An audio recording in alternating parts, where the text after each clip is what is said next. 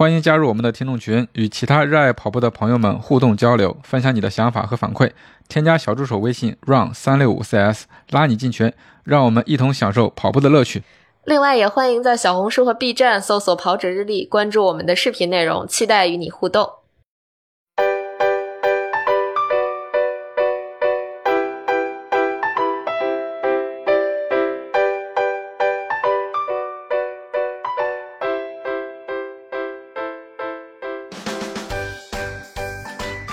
大家好，欢迎收听装备说，我是南子。Hello，大家好，我是佳宁。啊，大家好，我是波小杨。嗯，上一期的话，我们跟大家一起呃展望了一下2024年新的跑鞋会有哪些。那这一期咱们继续这个话题，但是在开始之前呢，我们还是回应一个大家在呃群里问的一个问题吧。群友问我们提到了这个拍吧与拍把 X 的关系是啥？就是两种材质。对对对，这个请波神来说一下。呃，对，经常反正之前也是经常有朋友问，然后我看有一些人回答，然后正好前两天我看四群有个朋友也在问拍把和拍 X 的区别、嗯、或者是关系。其实这个呃怎么说？我觉得拍 X 简单理解就是从基础来说，其实它就是拍把，只不过它是一个注册商标，就你可以想象成。呃，都是牛奶，但我这个是光明牛奶，嗯、或者我这个是三元牛奶，就是我注册了一个品牌，呃，注册了一个商标。哦、呃，其实拍吧是一个呃俗称，就是咱们俗称就是尼龙弹性体，然后它主要是尼龙十二啊这样一个怎么说是一个化学的材料吧。然后所以看嗯呃必麦，我记得必麦有一双是它的惊叹一代吧，惊叹一点零刚出的时候，它那个。是在鞋底还是鞋侧面，好像就写了个尼龙十二的这么一个类似于的标识，或者是大的一个呃 logo 似的那么一个形象。其实它就说明它的这个是用到了 p 巴的这种材料。呃，但是 PyBox 其实是法国阿克姆公司生产的一种拍把材质，相对在当时相对这个性能指标都属于拍把材料里面的比较顶尖的一个材料，所以它注册了一个 PyBox 这个商标，所以这样是这样的一个关系。哦，嗯，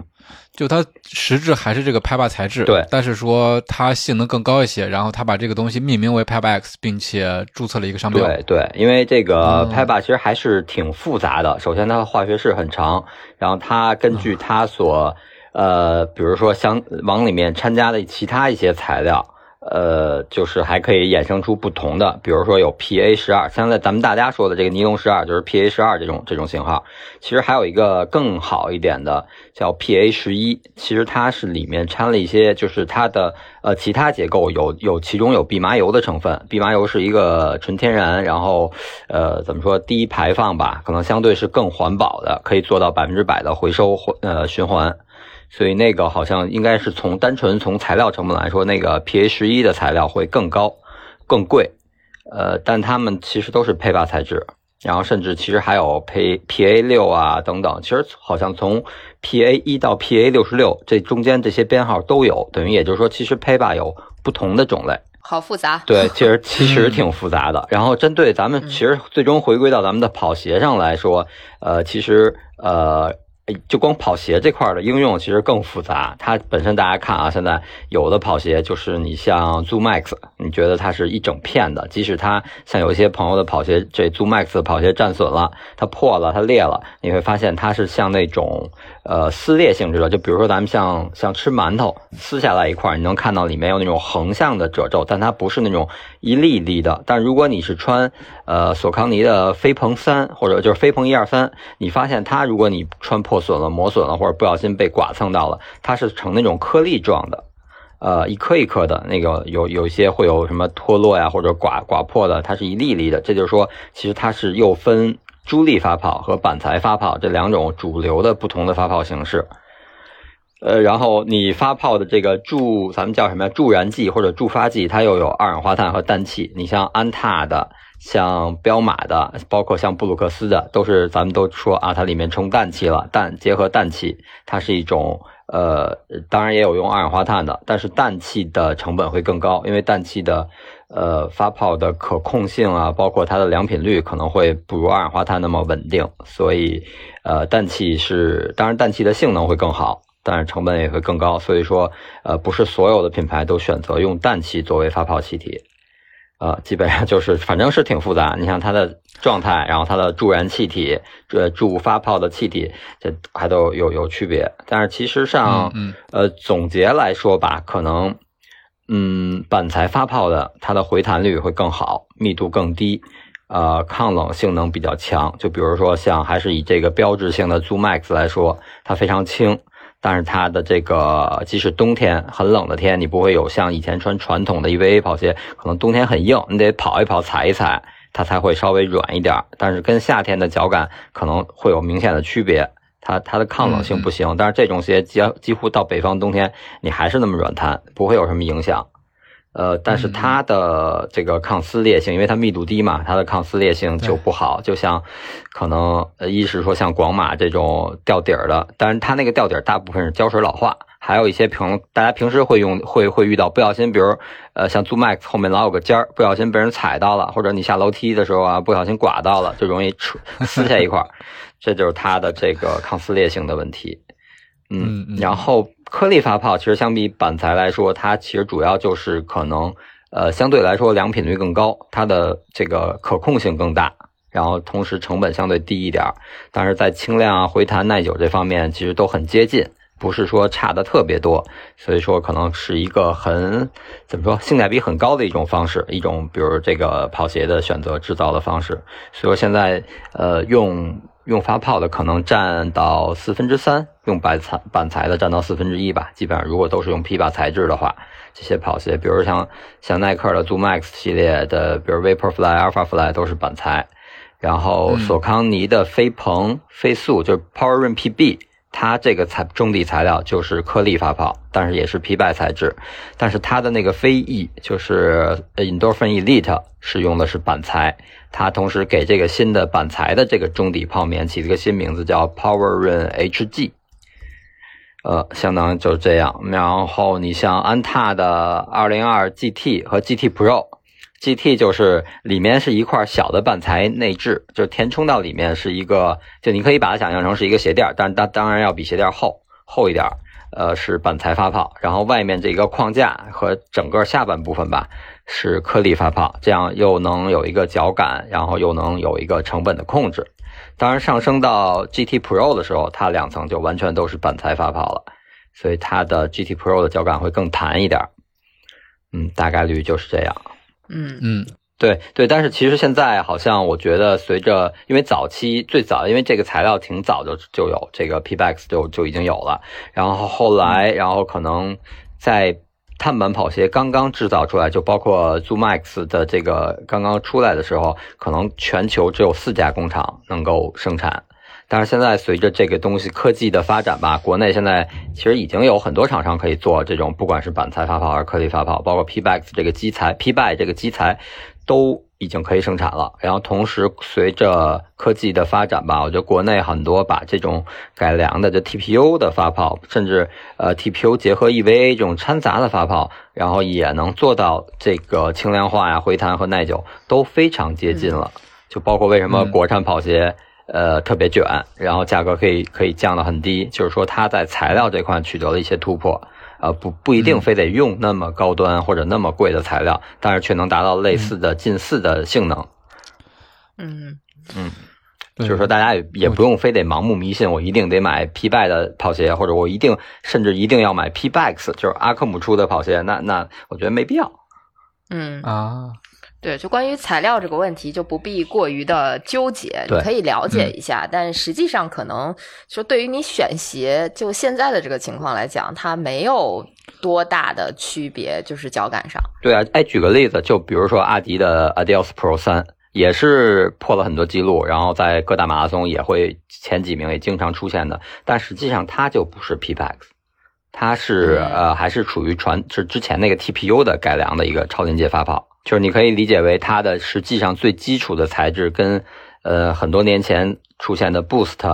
的 Boost 就是 eTPU 发泡，但是这个什么 Lightstrike Pro 这个材料其实也是呃 TPU 或者是类似 TEPP 这种材料做的超临界的发泡，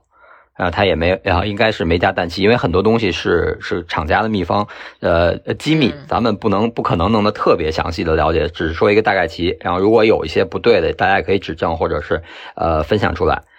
嗯，但是我就觉得我的意思就是还是不用太在意这个材料。嗯嗯嗯，就主要看自己的脚感，或者说适合不适合自己，对吧？对。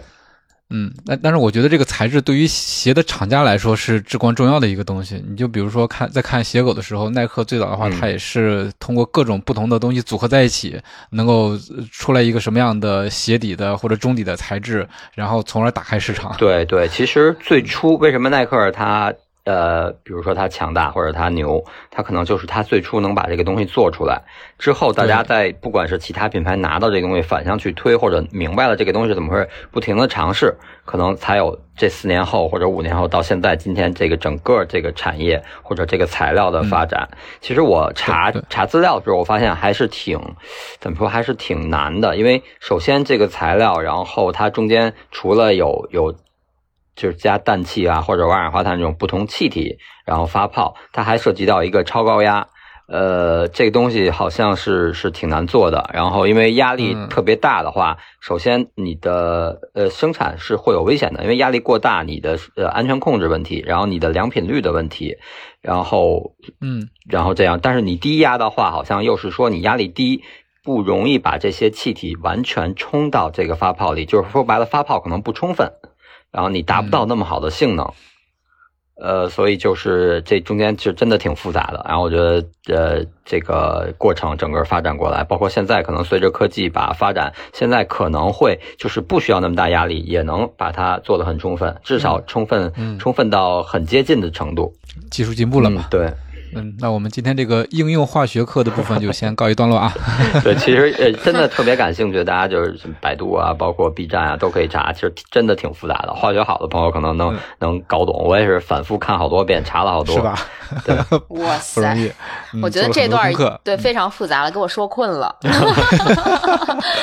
啊，行，那咱就就换换下一个课啊。好，下一个就是 材料讲完了，对，咱们就讲这个具体的跑鞋，嗯，包括上上一次咱们没聊完的二四年的这个新的鞋。这其实，在在我做功课的时候，我突出的一个感受就是，怎么二四年那么多鞋呀？嗯，对，一次节目聊不完，所以说我们放在第二部分放在今天这个节目里。嗯，对，真的是一次没聊完。上期我跟波神聊了，我真的是挑着还短一点的先聊一聊。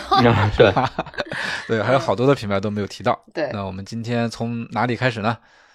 呃，先是布鲁克斯吧。布鲁克斯，布鲁克斯等于他其实之前在上马已经曝光了他这个龙卷风的 Elite 四代。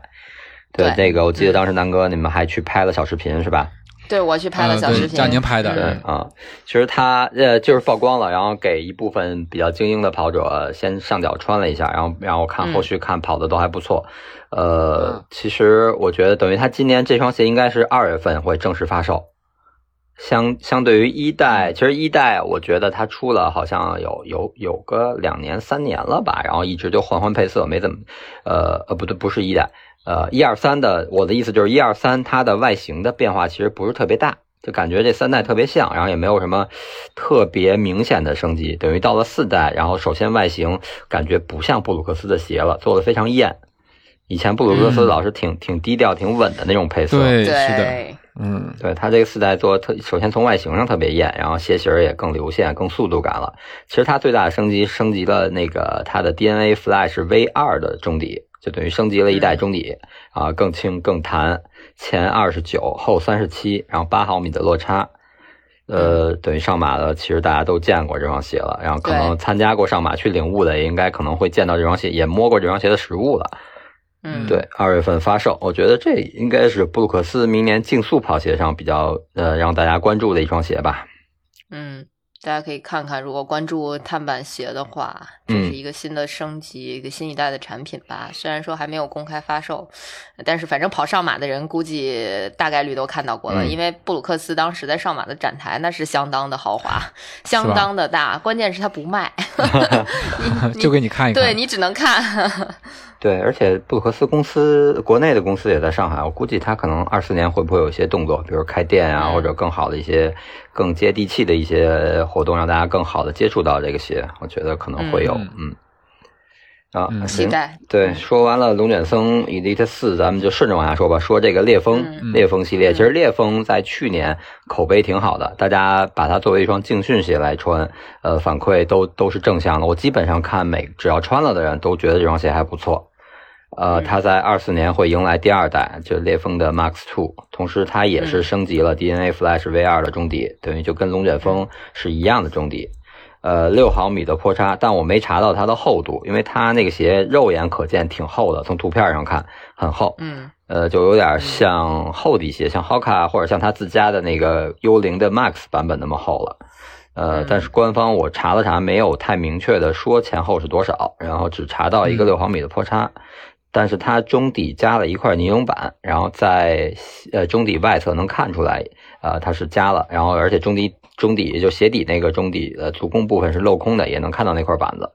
呃，四十三码的重量差不多在两百五到两百六十克之间，其实还是一双比较呃算是正正常的一双训练鞋。我觉得可能有点有点走那个 NB 的 Trainer 的那个风格，是一双超级训练鞋。顶级的超临界的发泡材料，然后加一块板子，提供一些推进和稳定，然后重量控制的也还不错，等于就是一双超级训练鞋。哎，博士，你说的超级训练鞋，这个超级它主要体现在哪方面？我觉得体现在是还是就是把材料先先顶到位，至少中底材料肯定是是一定是跟顶级的跑竞速鞋自家的那个是一样的。然后可能在在板子上降一降，或者在它的这个角度，可能你比如你像那个 NB 的 Trainer，它也是碳板，但是它会把整个鞋的设计稍微设计的不是那么激进，稍微往稳定啊，往大体重，可能缓震再给的足一点，是是这样。我觉得就是属于，呃，接近顶配的。对，然后同时又是对这个跑鞋是一个矩阵的一个丰富吧。其实如果你要把它当做一个严肃的训练鞋来说。可能它的重量还是有点重，或者比如你像之前 NB 的那个 Trainer，可能呃一代的话将近三百克了，我觉得还是有点重。所以它是，但是它一定会把材料给你先做到顶，然后让让更多的人去能感受一下这个，有就是有有点往上堆，先堆起来的感觉，堆料对啊。嗯，我就想说这个，嗯，是因为因为在查资料的时候就看到好多次就提及这个超级训练鞋，所以说就蛮蛮感兴趣的，大家也可以关注一下。对，其实呃，你像耐克的那个飞马 Turbo 超级飞马，大家也把它作为说为一个超级训练鞋，那前提就是它一定肯定是要用到它的顶级材料了，用到 Zoom X，然后在在设计理念上再稍微的减，就是往训练的这个方向走一走，不往比赛的方向去靠，往训练的方向来靠一靠。然后打造一双超级训练，嗯，对，烈风二之后啊，那就说说他们家的这个招牌吧，这甘油的二十一，呃，顶级缓震的甘油二十一。然后今年其实它我觉得，呃，升级并不大，因为它之前就已经升级，从甘油二十就已经是 V 三，就是 DNA Loft V 三的这个中底了。今年还是这个中底，它也没有什么新的中底，但是它做了加厚，厚度增加了两毫米，前二十六，后三十六，破差十。呃，同时，但是这个挺逗的，它一共出了三个版本，它出了一个标准版本，还出了一个编织鞋面的版本。这鞋面是一体织的那种感觉，因为也是看了看的图片不太清楚，呃，感觉其实跟标准版本这种就是工程网布啊，或者所谓现在一些这种呃叫是什么夹卡面料，就我觉得差不太多，可能那个会更舒服一点，或者脚的，因为编织的它会有弹性，它对脚的那种包裹和宽容性会更更大一点，更广一点，可能穿着更舒服一点吧。然后同时，它还呃跟咱们之前聊那个追蓝差不多，它是延续有那个 GTS 版本，啊，对，做了一个 GTS 的稳定版本，等于这一双甘油二十一，它就是有三个版本。嗯，我天，不嫌复杂。对，这个我觉得到时候如果真的是方便试的话，或者能见到的话，其实大家可以去根据自己喜欢，可能有一些需要足弓支撑或者需要稳定的，可以选 GTS。呃，脚宽或者是觉得呃。标准版本脚背有有些压脚背的这种，那你可以选择编织版本。我我觉得可能这个标准版本会不会应该是定价最低的，在这三个版本里，有可能啊，也可能无差别，有可能都一样，也可能会有一点点，比如差个一百五十这种这种价格差，也说不好。嗯。就引导你买贵的那个，呃，年初上市。其实现在好像我看，我前天好像是不是看官网已经上了，还是说在预预热预售啊？它因为它现在有的会提前挂在网上，但是你买不了，它会告诉你几月几号开售，会有一个这样情况。但是我应该是看到这双鞋的，就是在国内的旗舰店里看到这个照片了，快了。嗯，对，顶缓之后那就是次缓，呃，那咱们就是 Ghost 十六啊，就幽灵的第十六代啊。这个幽灵十六代升级的是很明显，它把之前的 V 二中底升级到 V 三了，呃，相对来说就是在脚感上会有一定的提升，软弹。轻量化其实差不太多，我记得好像 V 二跟 V 三也就轻百分之十左右，重量不太不差的不太多。等于它的这个差不多四三这个码的话，应该是两百六十几克，两百七十克左右，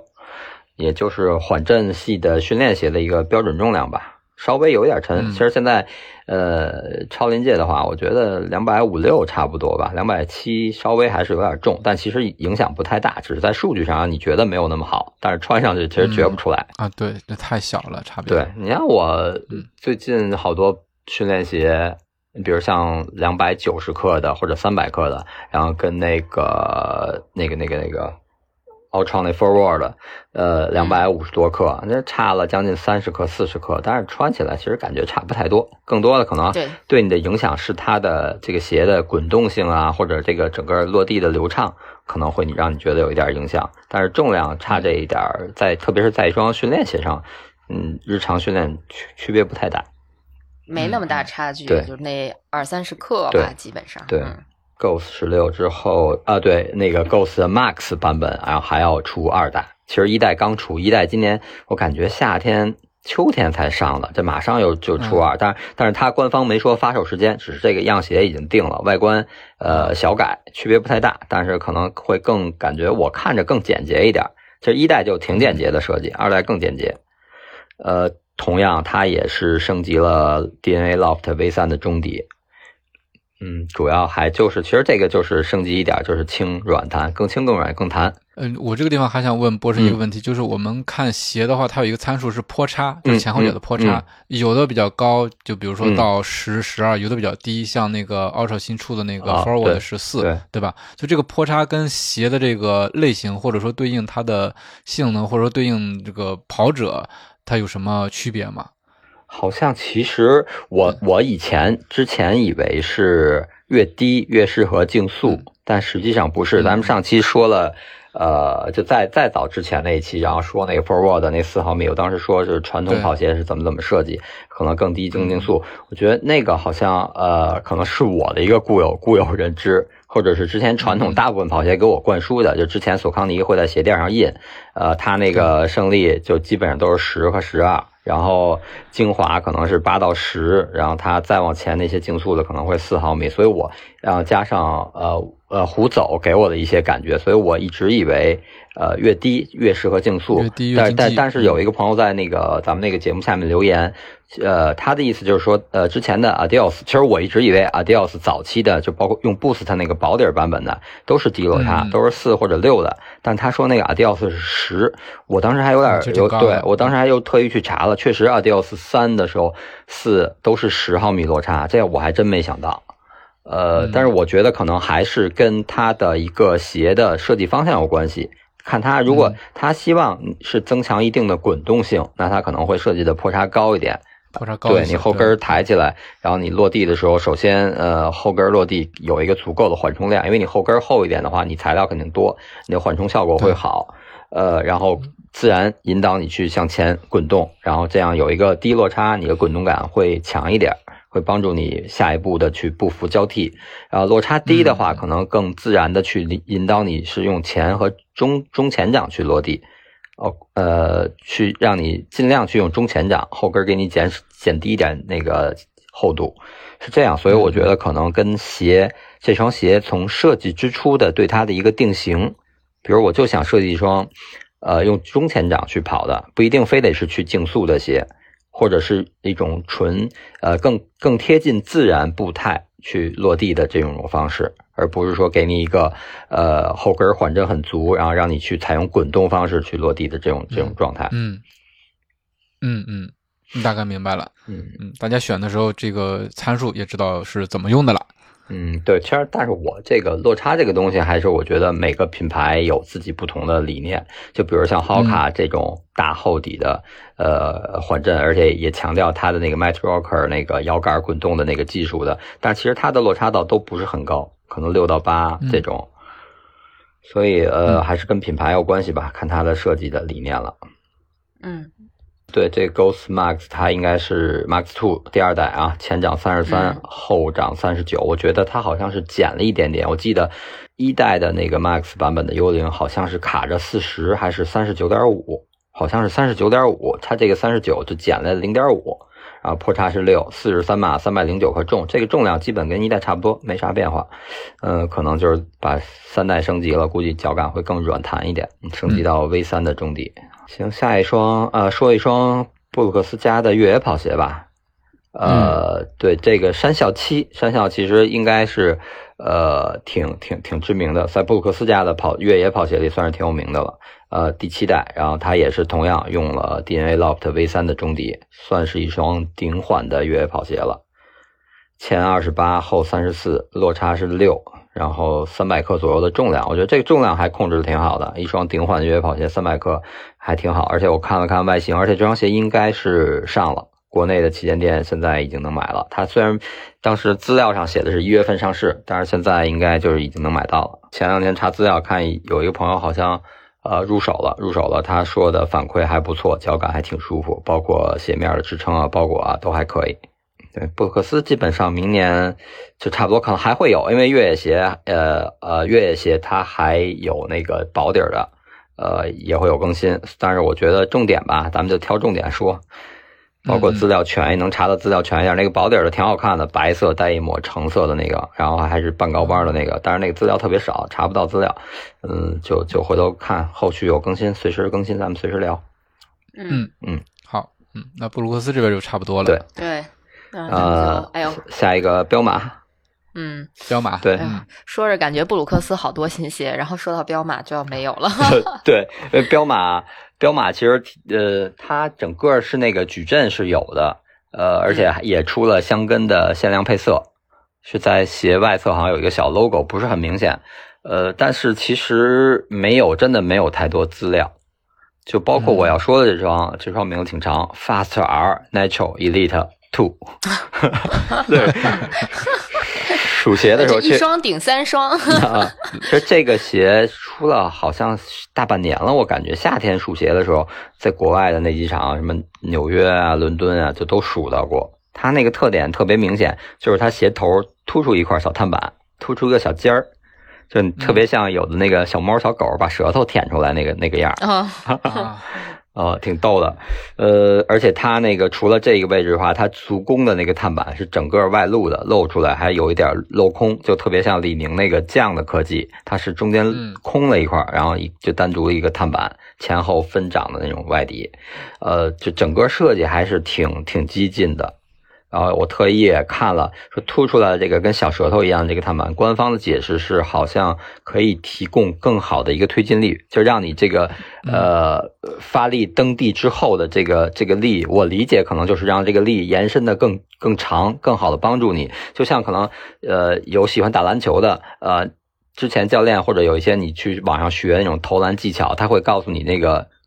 呃手投出球之后，然后手会有一个跟随的动作。然后对对对对，呃，稳定性和准确率会高很多，呃，不是说像你投完球手就散了，就松彻底的放松了，它是让你有一个跟随的动作。我理解这个小尖儿可能也是你蹬地发力蹬出去之后，然后这个尖儿能够帮你延伸一点力，给你提供一点助推，可能是是这样。有道理，有道理。嗯，然后就好像打高尔夫，虽然我没打过，你挥挥杆的那整个动作，对不对？并不是击了球就完了。对对，有一个收的的过程。对。呃，前掌三十二，后掌四十，这是卡着这个这个标标准线做的，落差八毫米，两百四十克的重量，觉得算是一双呃比较标准的精英的竞速鞋了。实际最终看呃脚感吧，这个不太好说，因为确实身边也没有朋友穿这双鞋，没没问不到到底是怎么回事儿。嗯，还挺神秘的。嗯，对，但是这鞋就是曝光时间挺长的了，就是只不过一直就处在那个。国外精英选手的脚上啊，其他的渠道没见到人太多人说。嗯，彪马其实我觉得关注的也就这双吧，本身是这个市场太小，国内都很少能见得到。然后个别有，前两天逛了一个奥莱啊，确实还看到看到他那个老款的，就就最初的那个 Natural 的呃那几双训练款吧，好像是，嗯。嗯，然后但是打完折也不是很便宜，所以你在考虑国内这品牌的这个卷的情况下，可能选择它的就会更少了，除非你真的性能啊或者外形啊特别让人感兴趣，或者真的喜欢这双鞋。嗯。嗯，彪马之后咱们聊聊 T N F，T N F 明年挺逗的，嗯，啊，嗯。他这名字我都不认识。啊，那个呃，T N F 先先说这个吧，它那个 Summit Victive Pro 出了第二代，嗯第二代其实看了一下，就是最大的变化是在鞋面，鞋面改了一点，然后其实你要是说呃猛一看觉得差不多，可能以为是个。呃甚至我最初开始看那个二代的那个鞋白，它是还是先出一双白色的，那个白色我以为是一代的原型鞋的一个版本，嗯。对，后来一看哦，确确定下面备注写的是二，那就说明鞋面改了改，就是改的可能更简单一点，让我觉得更像圆形鞋了。这这个改的 反向升级是吗？嗯，呃，倒不一定是反向升级，它可能会把一代一些热熔的部分，可能热熔加上之后会虽然保护性提高了，但可能硬，然后会磨脚啊，会怎么样？呃，可能它改了一下的话，有可能会缓解一些磨脚的问题。然后中底包括碳板基本没变化。呃，我但是这方面我听到两种声音，有一种声音说，呃，还是会延续一代，然后两侧翻出来的那个碳板的翅就是小翅膀吧，咱们叫它飞翼，会有一点夹角。但是也有一种声音说，呃他试了一些，就是因为现在网上能买到一些厂货，就是海鲜市场上，呃，对，然后穿了 确实说不磨了，说没有磨了，我我不知道是个体化差异呀、还是怎么样，但是呃，直观上从外观上来看是跟一代没变化，造型啊、结构啊完全一样，所以如果呃一代加脚，二代可能还会有这种情况，但是如果你可能比如它会不会鞋楦做一些调整？那可能有一些，呃，如果你是一代轻微加脚，那可能二代也没准会缓解，有可能就一点都不加了，这都说不好。嗯甚至其实这东西真不好说，有时候你可能同一款鞋，你买两双，先买一双穿废了，你再买一双一样的，可能就会磨脚或者怎么样，这都不好说，因为每双鞋它都是人工做的嘛，它也它也不是说一次性像 3D 打印那种一次性成型，它手工做多多少少会有一些偏差。嗯嗯嗯呃，然后它这个 Victive 剩下的，比如像呃，这今年大家都说口碑比较好的那个 Endurance 三，它我目前倒没看到有什么更新，然后反而它新出了一个系列，叫什么 呀？这这这应该怎么念啊？不认识。阿拉 哎，什么阿拉玛萨？啊阿拉玛萨，嗯阿拉玛萨，阿拉玛萨，whatever，嗯，差不多这个念法。嗯。对，反正是一个它它其实挺逗的，它是后面后缀一个三零零，一个五零零，三百五百。一开始我还挺好奇，我说这个是怎么排的？后来我听那个他的那个产品经理介绍，它其实是从羽绒服的蓬松度来的这个命名灵感。可以可哎，以，七百蓬、塞八百蓬、九百蓬，啊，他这是三百、五百。那那同样，借过来了。对它同样等于你你大家就明白了，然后你三百可能就是没那么蓬，所以它相对呃缓震弱一点，就是中度缓震。那五百可能嗯蓬松度更大，它的缓震就好一点，就是顶缓。嗯嗯，然后咱们先说五百吧，五百因为是作为顶缓，然后一月份就发售，然后国外定价一百五十美金，它是一个超临界的中底，呃，厚度我没查到，但是看着会还算，也不是特别厚那种，就是差不多吧，就正常的一个现在这个大家标准这种厚底儿缓震跑鞋的这么一个高度，看着看起来。等于就是重量也没查到，反正就是看着倒挺好看的，就是不是那么的丑，不像不是那么的丑，不像传统的户外鞋那么丑，对，对，它是超临界的中底。然后三百呢，其实它没用到超临界，它只用了一个高，它官方叫一个高回弹的 EVA 中底，呃，中度缓震等级。但是它因为它的中底薄一点，所以它在内它内置了一个延时防护板。其实说是岩石防护板，但它不是那种特硬的，就是很软的一层材料加在里面。呃，跑步的话，你弯折什么的也不会有异物感，但是它可能会防一些穿刺，比如说有有尖锐的树枝啊什么的，可能会阻挡一下，不会直接扎穿这个中底扎到脚。它是有这么一个设置，包括以前其实好多鞋，包括布鲁克斯的越野鞋、索康尼的越野鞋，然后包括呃 T 那个萨洛蒙的越野鞋，早以前的鞋里都有这个尼这个防护板。其实就是一种类似于尼龙的材料，它这个防扎的能力会、防穿刺的能力会好一点。嗯，呃，也是一月份份发售，一百二十九美金，这两双鞋差不多差二十美金吧。不知道国内多少钱。然后也是同样海鲜市场现在流出一些货，然后大家可以看看有合适尺码的，倒是性价比挺高的。嗯嗯嗯，海鲜市场现在成了最先锋的市场。对，怎么海鲜市场什么都有？嗯嗯，其实也是，我也是先从海鲜市场看到这些鞋，当时呃还没有官方曝光，但是一直就关注着。后来这个鞋展一开，然后正好看到有这段的介绍的视频，赶紧听了听。反正英文也没那么好，大概其听吧，看翻译或者或者听，能能能基本上能听明白。嗯嗯。没事，我们看都没看见，你都听明白了。哎，B 站上有有有这些扒过来的，甚至也有有翻译加翻译的，也有，但是大部分是没有翻译的。对，大家有兴趣可以搜着看看。嗯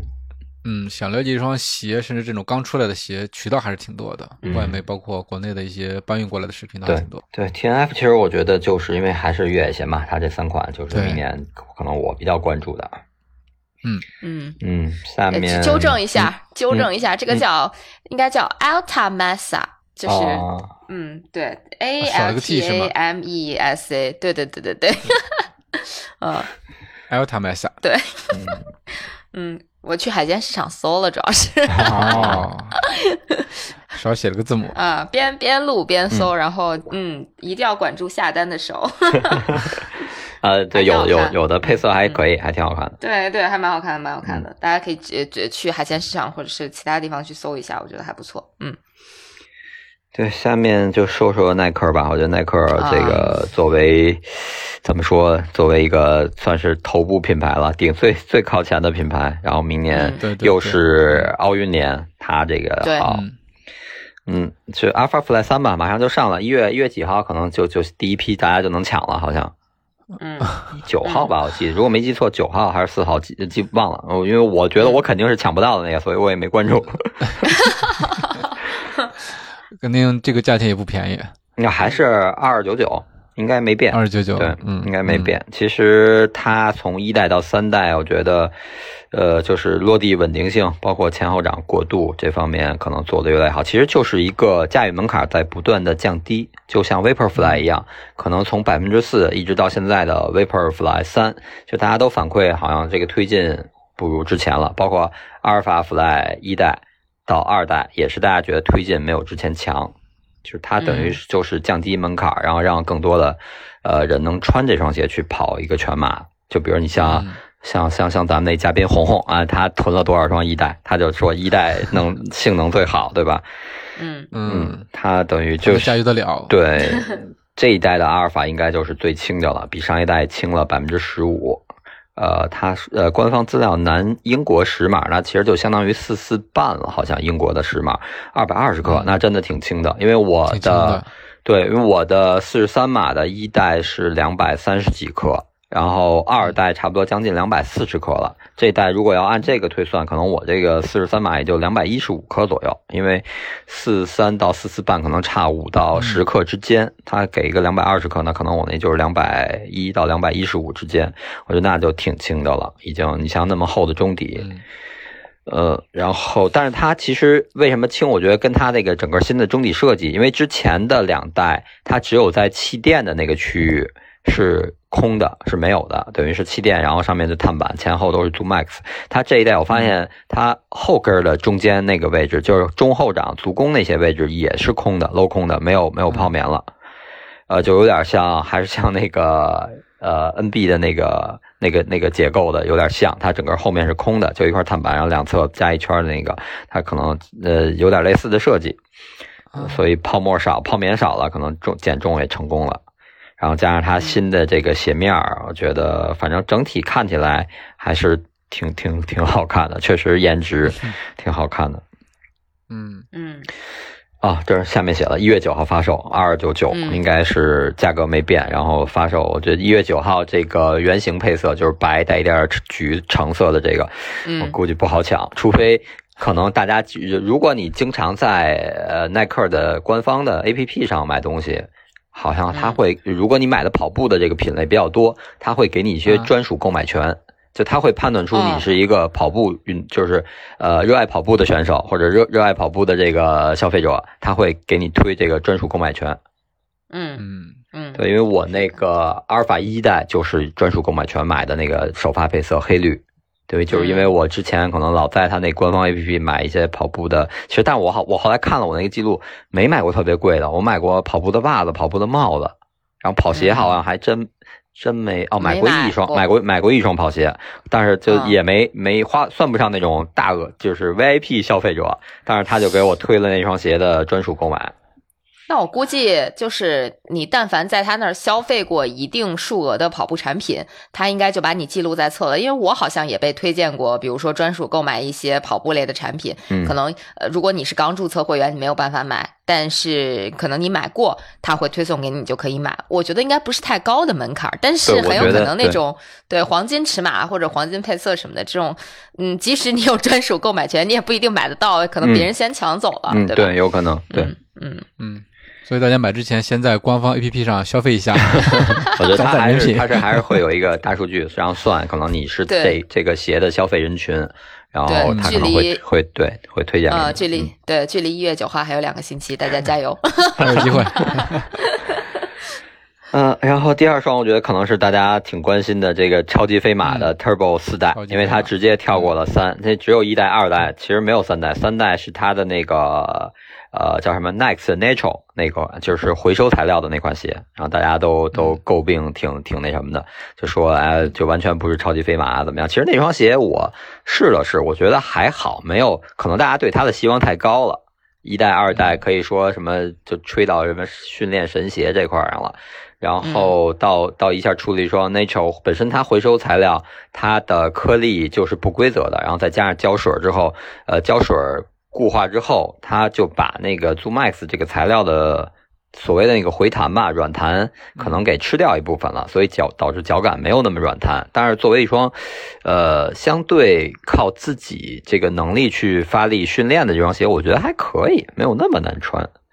嗯，等于这回呃四代终于可能可能应该是听到大家呼声了吧，就终于回来了。嗯，啊，同样就是上层的 ZoomX，下层 React。然后整个，但是我觉得四代目前爆出的这个照片看，我我觉得没有前两代好看，颜值不高。对它中中底做成那种波浪形，我觉得稍微有一点儿，呃，说不上来，反正觉得一般，不知道实物会不会好一点。嗯，哎，其实本来一代的超级飞马我是很喜欢的，我好像给自己买，之前聊过吧，我给自己买，然后给家里人买，至少买过七八双。呃，后来也是感觉越穿越软，越穿越软，然后越穿就觉得太软了，可能不太想、不太喜欢那个脚感了，然后就放弃了。接下来后面那个超级飞马的二代，压根儿就没买。然后也听了很多的测评，都觉得一般般，就没有入手的欲望。我怎么感觉让你一说那个四代，我也不想买了。四代得看吧，我觉得，反正我个人穿也是觉得超级飞马是有点软，就是感觉一脚一下去，就是先是软的感觉，然后就直接踩到底了，因为它那个 Zoom 很薄，下面的那个 React 材料又觉得也是有点薄，所以它的支撑。呃，稍微嗯弱一点，对我来说可能弱一点。我觉得踩了之后先是软一下就到底了，就没有了，缓震那个度不够。但是我其实我觉得，如果要能在这里面加一块纤维板，或者哪随便加一块板子，稍微给一点点支撑，可能我都会觉得还不错。但是我就是觉得太软了，越跑越越软那种，我不是特喜欢那感觉。对于我后来。对，买的也是一双黑色，后来就当通勤鞋穿了，就是上班上下班或者偶尔想通勤跑一下，凑合瞎穿了。而且它也是有穿够一定日期，比如穿个十个月或者到一年之后，它的那个 Zoom Max 和下层的 React 特别容易开。先是后跟儿，很多人就开，呃，因为后跟儿它还是个尖儿嘛，经常会刮或者被人踩，就经常好多人在后跟儿开。然后前掌的内外两侧，它那个分层也很容易开，差不多一年左右就基本大家都会开。嗯，怎么最近这个开胶的问题成了跑鞋的主流？对，超级飞马四之后，呃，就是每年都会更新的飞马四一。嗯，飞马四一，呃，其实我觉得飞马四一的颜值还可以，会至少会让你觉得有变化，而且变得还不错。它把中底从 React 换成的 React X，就是现在 Infinity 四用的那个材料。呃，其实那个材料，我觉得更大的噱头是在 环保上，因为他说回弹提升百分之十三，但我觉得这个几乎可以忽略不计。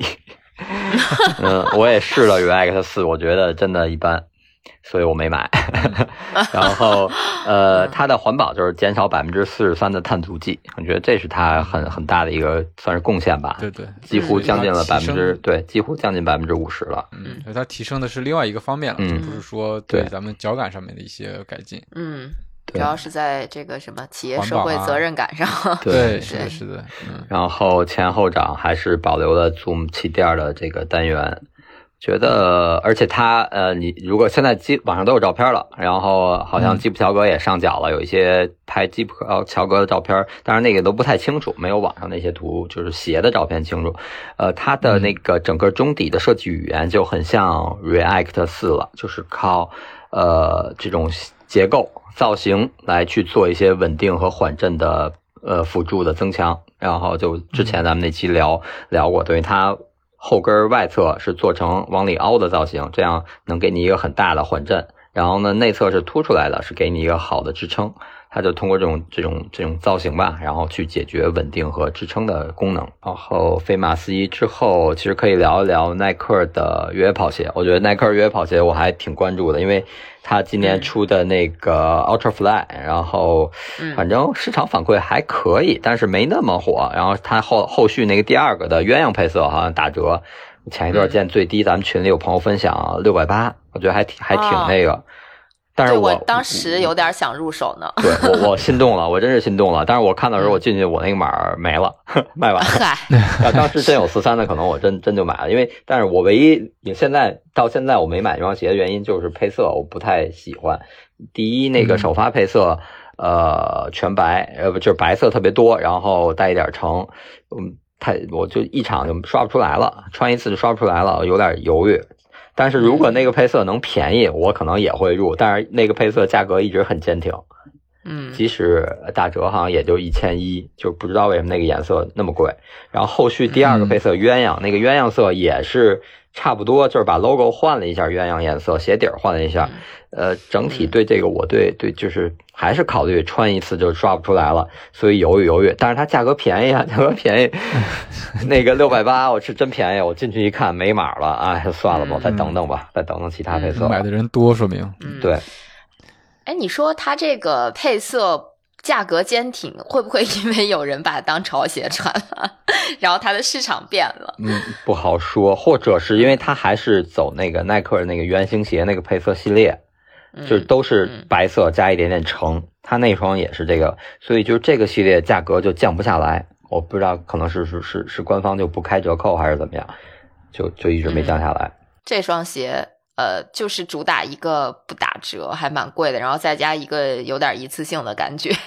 就是像波神一直说的，没法洗，洗不出来。对，就是因为越野赛你很难特别干净，它又是一双、怎么说全白的，几乎这种。这种设计，你像不像其他的？可能他出的，比如说 T N F，他那个越野跑鞋，它很少有全白的。我感觉嗯全白也不太好卖，多多少少有点别的色块。嗯，可能到时候你洗着 洗的时候还是方便一些，但是这个全白确实有些头疼。如果不是日常穿的话，是进山穿的话，实话讲，我也是因为这个颜色有一点点下不去手。当然还有不打折，嗯，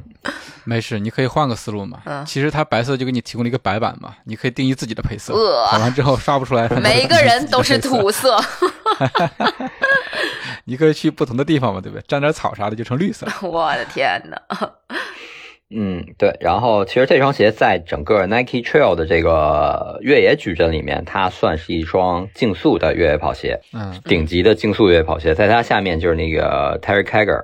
那双鞋，现在店里等于现在官网和店里卖的是第九代，然后前掌是前掌有一块 Zoom，后面就 React 泡棉，然后明年应该也会出十代，但是这个鞋其实呃。呃，也没什么太多的亮点，就是相对来说，在没有 Ultra Fly 之前，是相对耐克越野矩阵里面比较轻量，然后薄底儿啊，追求速度的那么一个定位。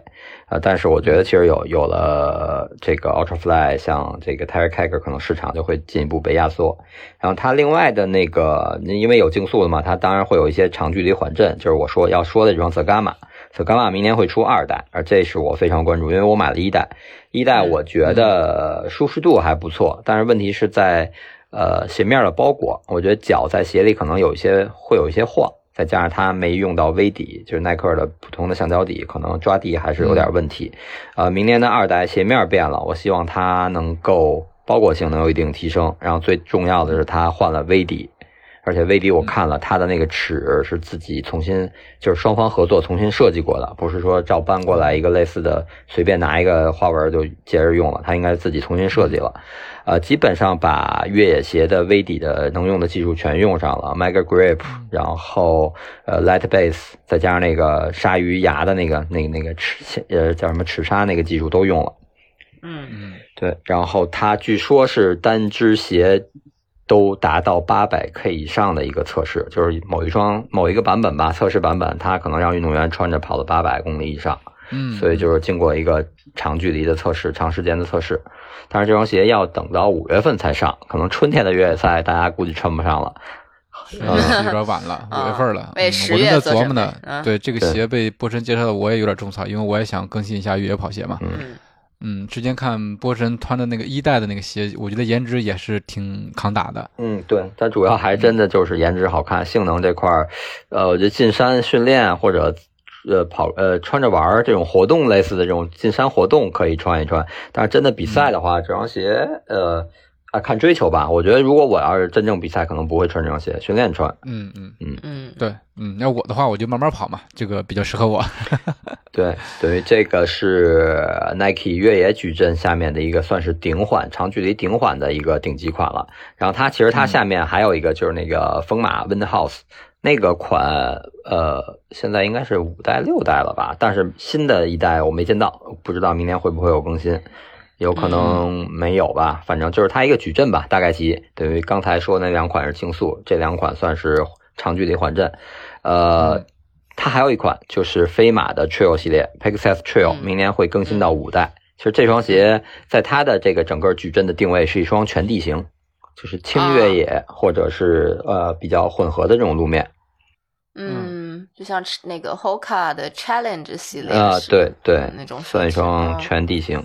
就因为大家都知道，可能国外路况没有国内铺硬化路那么多吧，它可能是你公路也要跑啊，土路或者公园里的一些小小小路、碎石路，所以它是在这这块做的。它其实最大的升级就是把 React 换成了 React X，我估计慢慢后续都会换，就其他只要用用 React 中底的就都会换，就跟当年从 Lunar 全都换到 React 一样。React，嗯，对，嗯。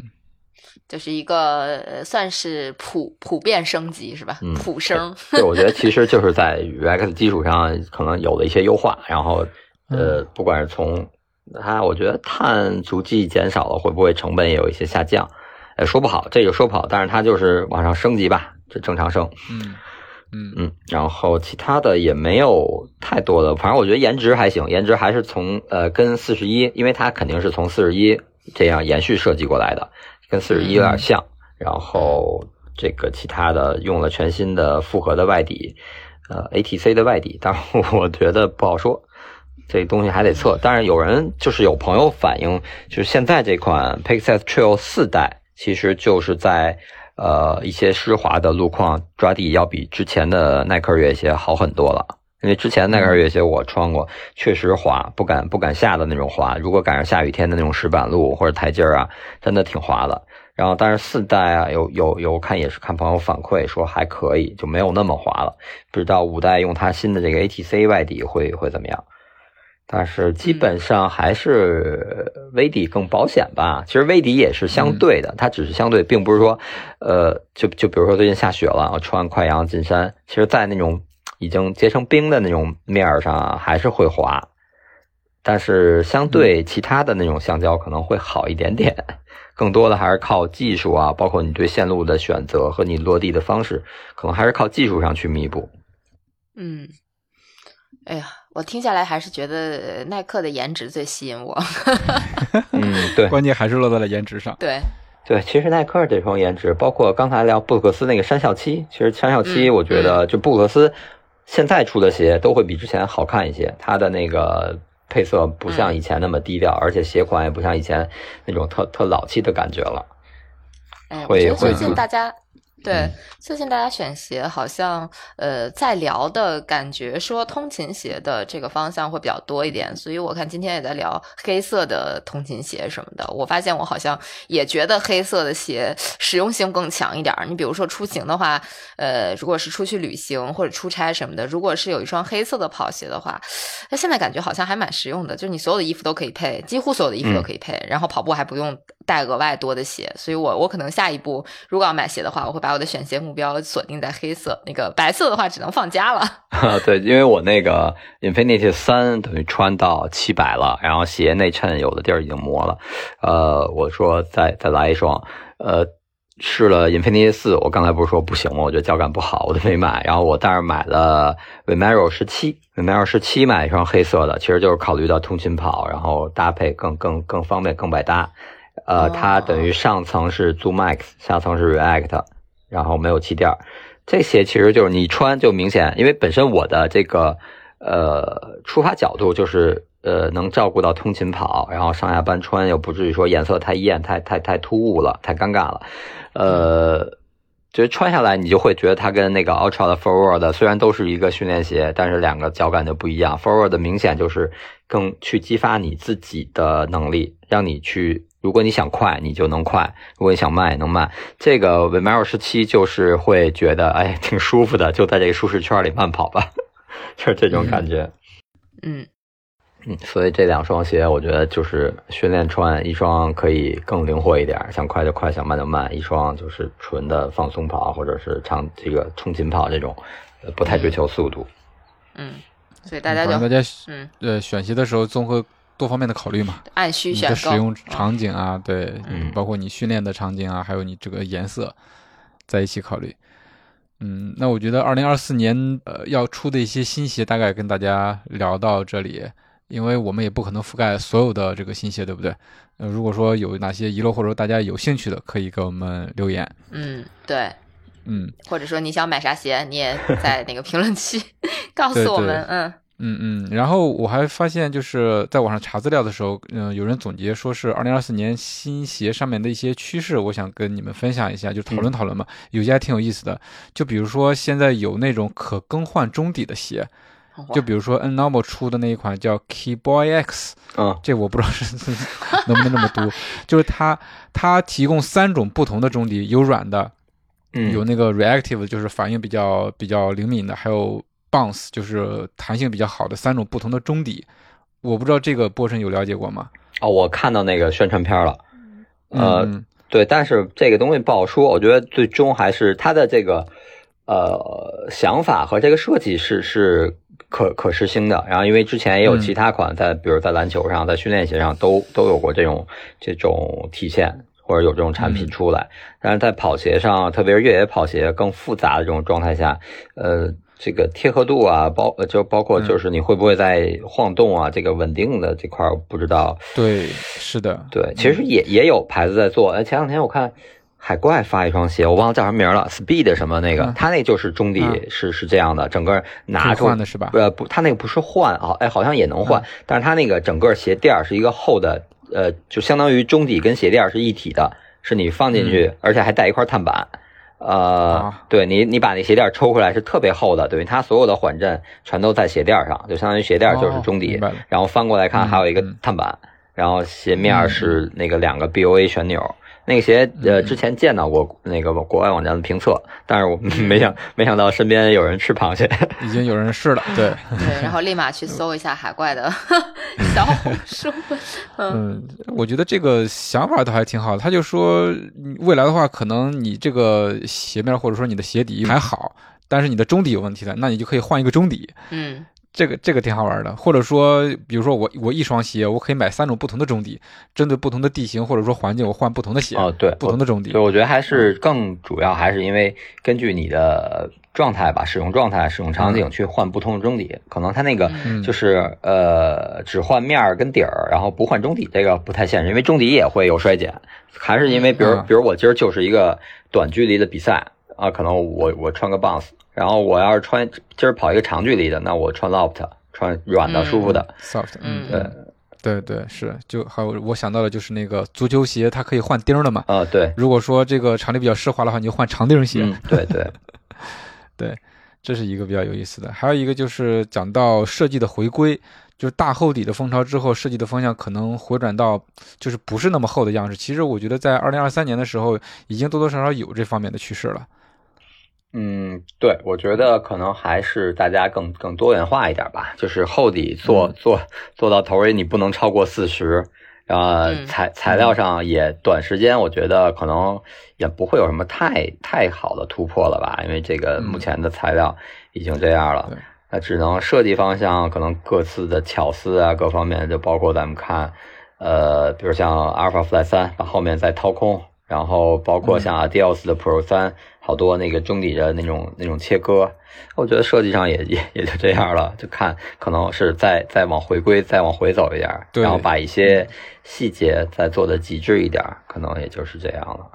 嗯，对。就跟时尚圈似的，它这个风潮啊，或者说是流行的趋势是一个圈儿。对，嗯，走着走着就回来了。对。然后还有一点提到的，说是这个价格依然走高，但是我是觉得这个价格走高的话，是不是针对于国外的这些品牌？国内的话，这个价格咱们可以把它打得很低。其实，嗯，对，嗯，对，我觉得价格可能还是还是国际品牌吧，因为国内，因为咱们刚才聊新鞋，呃，国内品牌其实没聊，但是因为国内的。一是大家比较好获得这些资讯，咱们不用太多去说，可能大家都知道了。二是确实目前来说，呃，只有呃怎么说乔呃国桥的飞影四，然后包括三六一的飞人三，然后甚至李宁的飞电四，然后有这些消息。剩下太多的像像尔克，其实尔克这个纸巾二，我觉得不算是。呃，新鞋了，因为首先今天他发了，他这两天就就能买到了，然后再加上之前这个从北马开始就大概大规模曝光了，甚至很多跑得快的朋友可能或者参与战队的都拿到鞋了，所以这个我觉得就就不用太多聊，大家就关注国内的这个资资讯获得，包括渠道各方面还挺丰富的。对对是，嗯，他还说一个趋势，我觉得也挺有意思的，就是说各家的产品力都挺厉害的。就他对比他们在做五年前在做测试的时候，就特别容易能评出哪双鞋很差，或者说，呃，能评出很差，是因为当时真正好的鞋很少。但是随着现在发泡技术以及碳板技术这些呃比较好的技术的普及，那现在每一家都能做出一些像样的鞋子出来，所以说就没有那么容易评出。嗯，很差的鞋，就是大家看着都还不错，是吧？嗯，对，这就是看到的一些二零二四年的一些新鞋，包括新鞋上面的一些趋势，差不多吧。因为其他的也有一些款，比如像像奥创的，呃，这个 Forward 系列，就后续之前上一期可能说的，它它是整个是一条产品线了，它可能以后这个四毫米坡差会是一条产品线，会有缓震更好一点的，然后甚至会有越野线，包括这个波浪峰明年会出。碳板碳碳板版本的波浪峰和这个呃，它那个 Carbon Vanish 的那个那个二代都会有，但是不过目前的资料特别少，包括这个 S Client Racer 二代也会有。我前两天从网上还看到一张图，还发那个自媒体了，虽然是从网上网上来的一张图吧，但我觉得还是挺挺那什么，因为之前说 Racer 系列就是绝版了，不再做了，但是它就出二了，我觉得还是我挺惊喜，因为我还是挺喜欢这双鞋，虽然穿完。跟腱疼，但是还是挺喜欢这双鞋的。嗯嗯，这个就后续吧，后续资料再丰富一点，咱们再说。嗯，好嘞，好嘞，好嘞。嗯嗯，那佳宁听了这么多新鞋，有种草哪双吗？哎呀，我刚在上一个节目里讲，我说我不买鞋了，不买了是吧？我我可能还是会比较种草，比如说那个 T N F 的那双鞋，主要是看了一下造型，确实还挺喜欢的。呃，另外就是 Nike 那几双鞋一直想买，但是哎，再等等吧，再等等，等打折吧。嗯，对，要么就等打折，要么等一个更喜欢的配色。对，是的，嗯，好嘞，好嘞，嗯，那到现在的话，我们对于二零二四新鞋的一个展望就聊到这儿。大家在新的一年看上了哪双鞋，也可以给我们留言。嗯嗯。行，那今天的节目就到这里了。我们既是种草大会，也是避坑指南。希望本期的内容对你有所帮助。咱们下期再见，拜拜，拜拜，拜拜。